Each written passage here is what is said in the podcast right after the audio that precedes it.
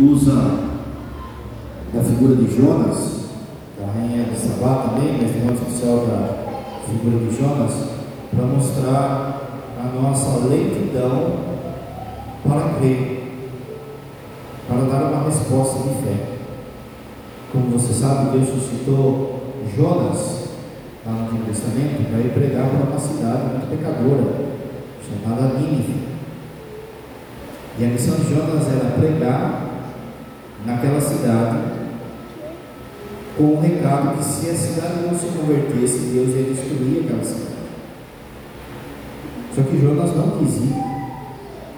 Jonas pensou, não, essa missão não é para mim não. Aquele povo lá, povo com coração duro, duro. Eu vou é vazar.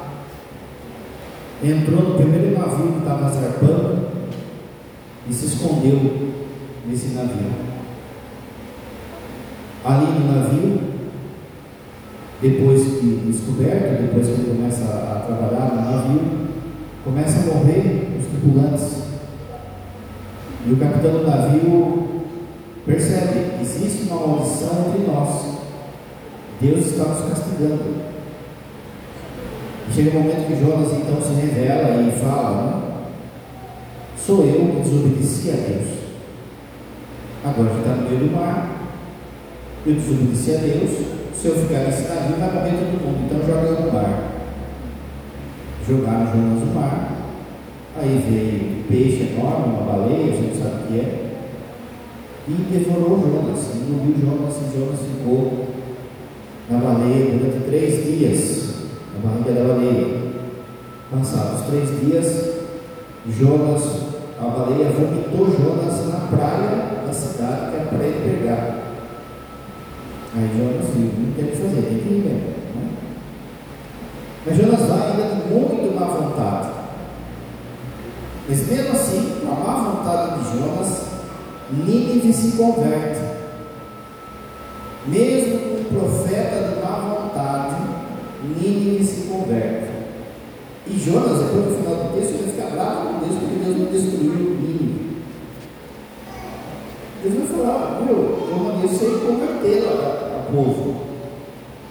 Era uma condicional. Se o povo não se converter, eu destruir. Se eles se converteram, não é? Mas Jonas ficou bravinho com Deus, e tem todo mundo. Mas aqui é interessante que Jesus faz esse paralelo com a figura de Jonas na baleia. Como Jesus como é, Jonas ficou três dias na baleia, Jesus ficará três dias também no véu da morte, engolido pelo mar da morte. E esse será o grande sinal.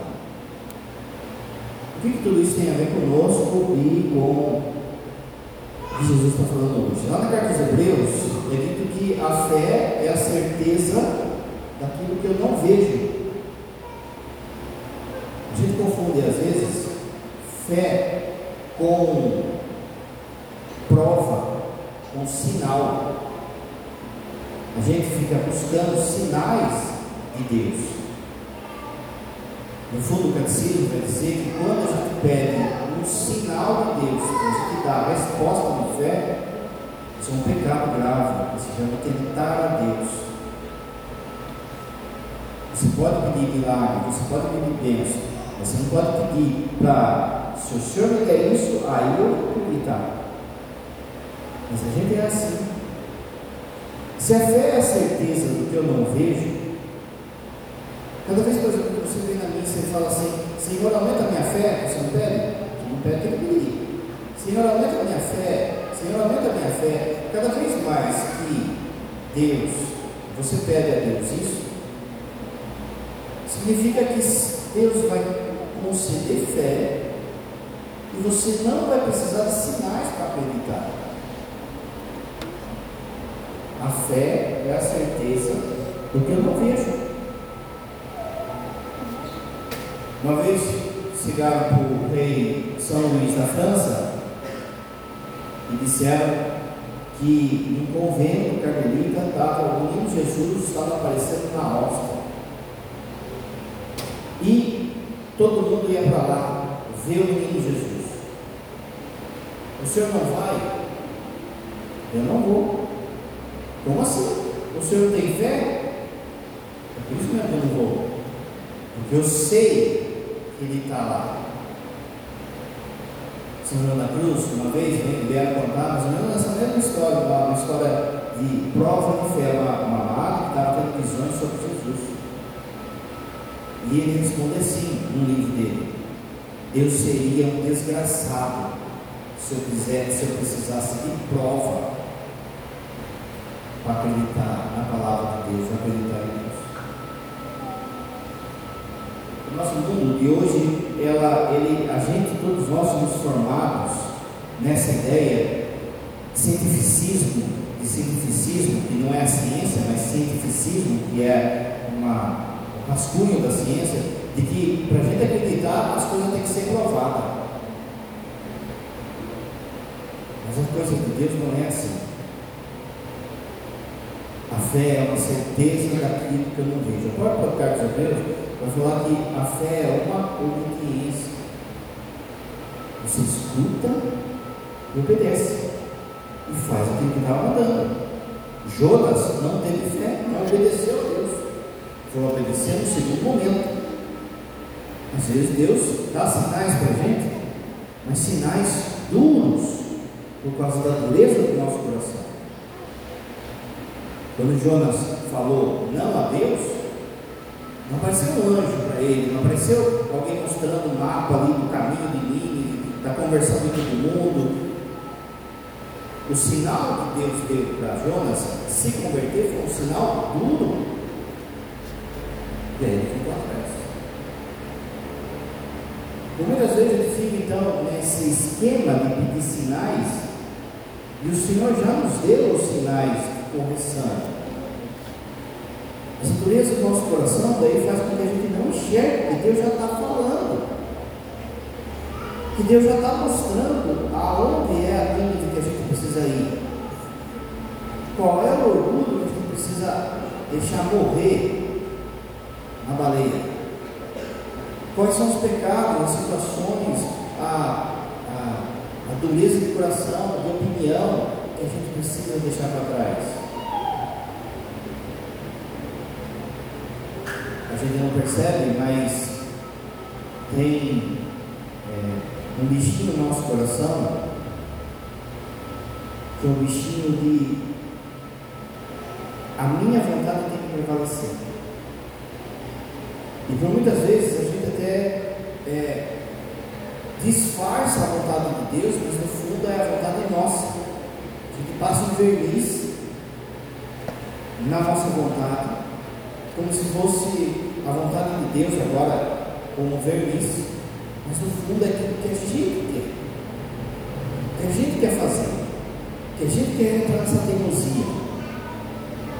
E vira e mexe ainda a gente vem com, com histórias assim, não, mas eu estou trabalhando pelo reino, estou fazendo por Deus, eu estou. Mas no fundo, no fundo é igual Jonas. É um projeto envernizado é um projeto de má vontade.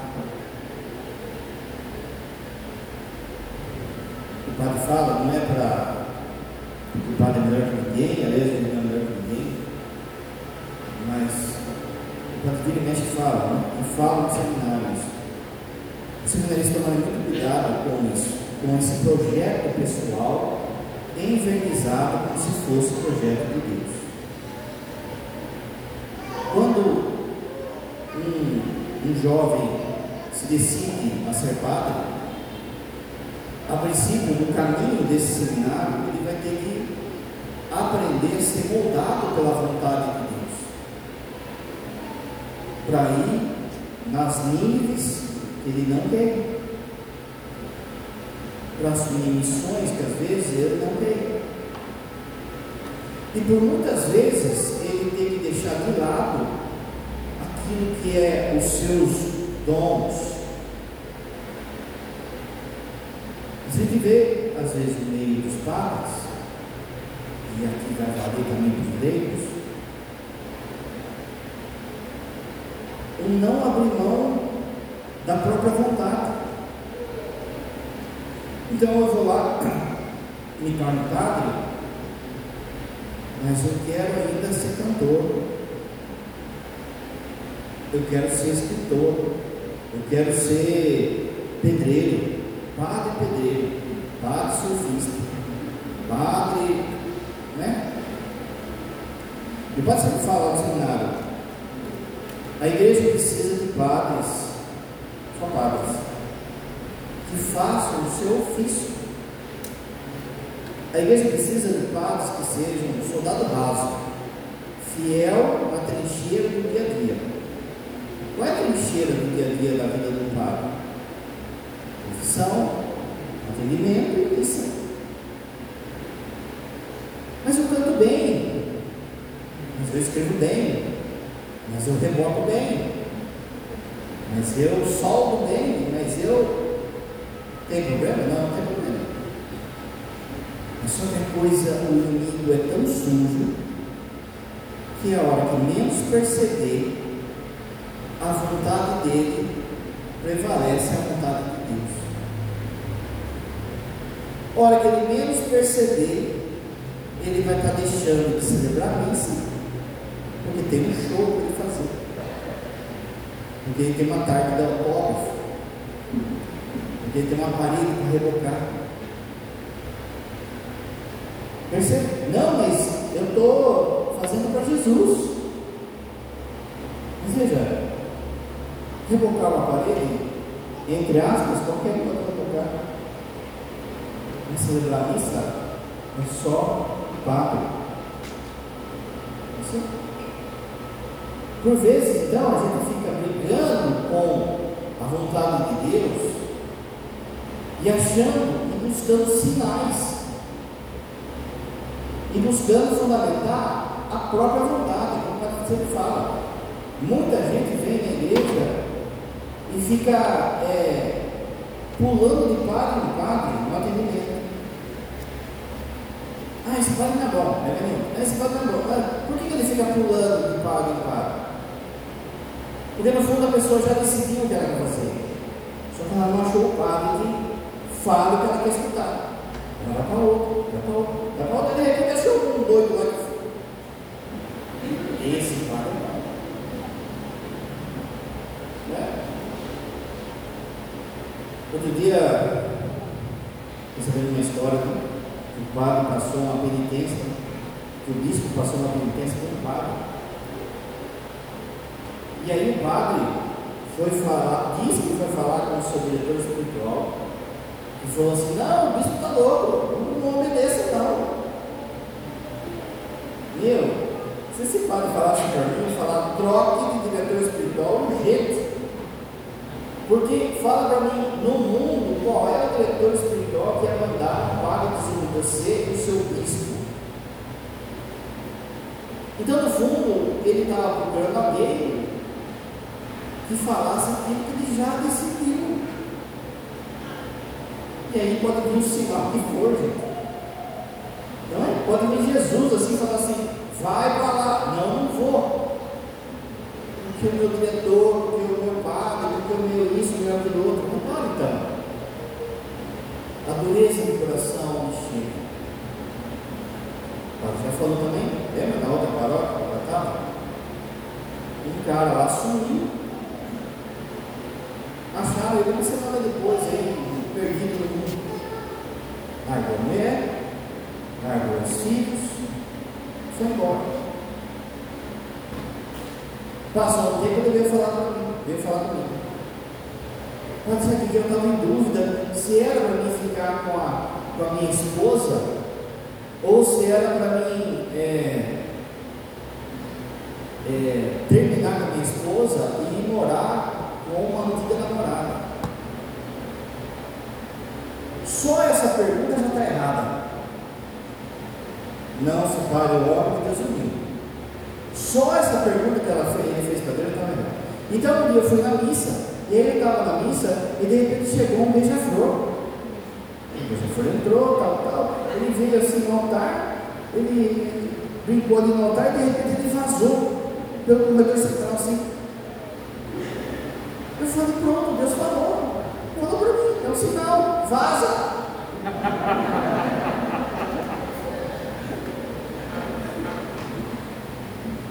Sem brincadeira, gente. Sem brincadeira. Deus iluminou aquele dia. Gente. Eu lembrei qual é o evangelho do dia. Eu falei, Deus falou que você, meu irmão. Você não escutou ele. Porque o evangelho do dia era se alguém quiser me seguir, tome sua cruz e me siga. Olha só o que Jesus está falando aqui, gente. Já estava decidido no coração dele. Jesus falou, deu um sinal, mas ele quis ouvir. Outra história faz, seis meses. O casal veio falar que, nossa, que é, é, o discernimento nosso dos padres, mesmo para estava errado, porque eles fizeram uma novena a Santa Teresinha pedindo para que, é, se fosse da vontade de Deus, que ela ganhasse uma rosa para poder fazer inseminação artificial.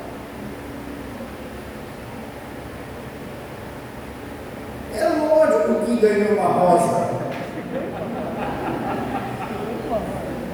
A criança nasceu tem nada a ver, a criança é, é filha de Deus.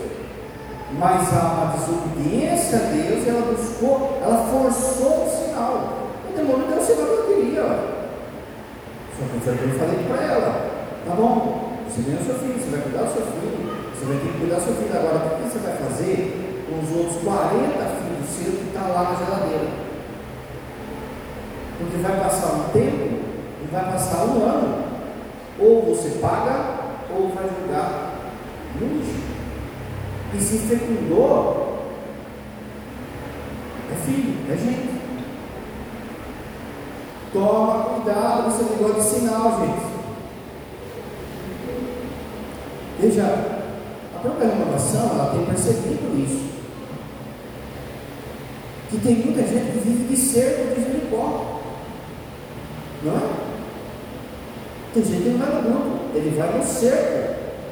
Por quê? Porque o cerco não tem compromisso, não tem que fazer formação, não tem que carregar caixa, não tem que ser servo, não tem que é, puxar banco, não tem. Se ele está no grupo de oração, ele tem que trabalhar. Agora, se é no cerco, eu vou lá e vou pegar o meu milagre, a minha, o meu sinal, o meu. Vamos amadurecer na nossa fé. Deus dá sinais, esses sinais, Ele fala conosco. Mas à medida que a gente está de fato em sintonia na vida de oração, na vida sacramental, a gente vai percebendo é, a vontade de Deus como se fosse um perfume. Deus passa na nossa vida a gente, opa, é por aqui que tem que ir.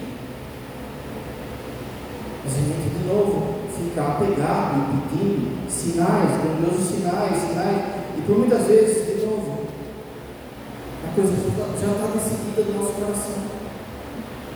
A gente só está buscando pretexto para fazer aquilo que é evangelizados, como se fosse a evangelização.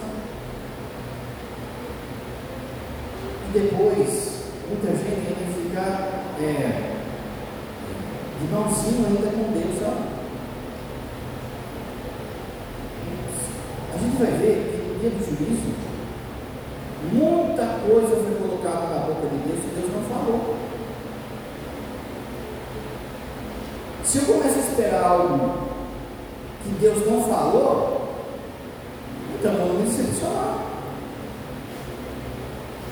Mas se ele falou, ele vai cumprir. Agora, se ele não falou e eu estou querendo justificar beija-flor, flor de Santa Teresinha, o que for, barco, o que Jesus vai falar. Pode aparecer uma pessoa ressuscitada que a pessoa não vai se dobrar. Para nós deve bastar os sinais que Jesus já nos deu. Primeiro de tudo, o sinal que Ele nos ama, Sua morte e ressurreição. O sinal que Ele nos ama e que Ele nos alimenta, a Eucaristia. O sinal que nos ama, nos alimenta e Ele cuida de nós, a Sua igreja. Isso já deve bastar. Vira e mexe, mais que o Padre fala, né? vai lá no alimento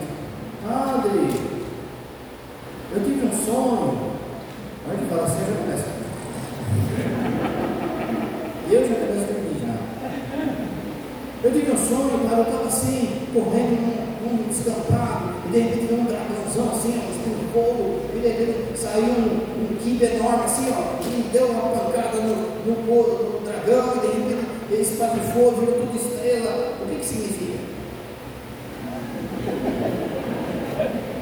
Não sei, gente. Se você não sabe, eu vou saber. Não é. Mas a gente quer coisa fabulosa, sabe? A gente quer coisa espetacular. O espetacular ele já nos deu. Se chama o amor que ele tem por nós. A sua cruz e ressurreição. Esse é o espetacular. Sonho, pensa só, na Bíblia inteira. Quantos personagens Deus falava com sonho? Quantos personagens na Bíblia? Tem um monte, não é? Quantos que, Deus falava com sonho, com sonho? Só os do José, não é? Uma vez ou outra, um com outro café. Não é? Agora tem uma turma de sonhar, os sonhadores aí, né? Fica aí. Meu, vai falar com o Freud então, eu que frase. Sonho, seja um pesadelo, seja um sonho assim, místico, seja um sonho pornográfico, o sonho você deixa na cama. O inimigo ele pode usar durante o dia para te confundir, para te tentar esse sonho. Para de buscar sinais. Para de buscar é, prova. Deus tem que provar que ama. Não tem mais, gente. Senhor, eu creio, mas aumenta a minha fé. Senhor, eu creio, mas aumenta a minha fé.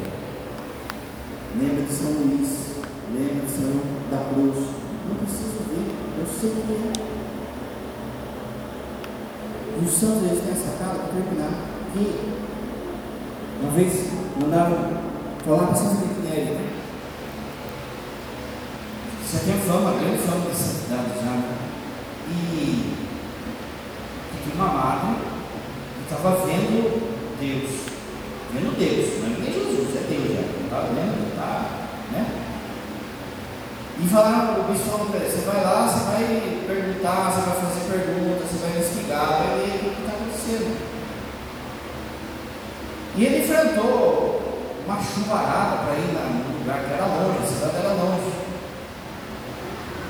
Quando ele chegou lá, a, essa madre, eu me aqui, São Felipe já tem fama de santo, já, com toda a pompa, com todo isso aqui, blá, blá, blá. Aí São Felipe, ah, você que é amado que está vendo a Deus? Ah, então ele ah, conversou um pouquinho e falou assim, Deus que pastor. Então, é, olha, foi bastante. A senhora não poderia lavar minha sandália? Porque eu, vidente, não. São Felipe pegou a malinha dele e foi embora. Como que alguém que está tendo um sinal, uma visão, orgulhoso desse jeito? Padre, eu vi Jesus lá no banheiro, escorreguei assim, bateu o dedinho, e Jesus, sabe? Então, meu irmão, como é que você está nesses pecados ainda aí, grosseiros? Você acha que quem vê Jesus de fato, quem vê a Virgem Maria, quem recebe de fato um sinal desse, você acha que fica no pecado grosseiro de fofoca, de mentira, de malícia, de luxúria? Meu, a pessoa que não é. Não é, hoje é dia também, hoje é dia de Santa Virgem, dia de Santa Margarida Maria Laporta, que Jesus aparece para ela mostrando o coração. Veja, olha a turma, gente, olha a turma, Madre Faustina, é, os pastores de Fátima, Padre Pio, o grande sinal você já tem, para buscar sinais que às vezes é do do coração. Ou é o projeto pessoal de cada um envernizado como se fosse evangelho. O grande sinal a gente já tem. O amor de Jesus por nós na cruz e ressurreição, a Eucaristia, a igreja. Sentados aí para todos os diferentes.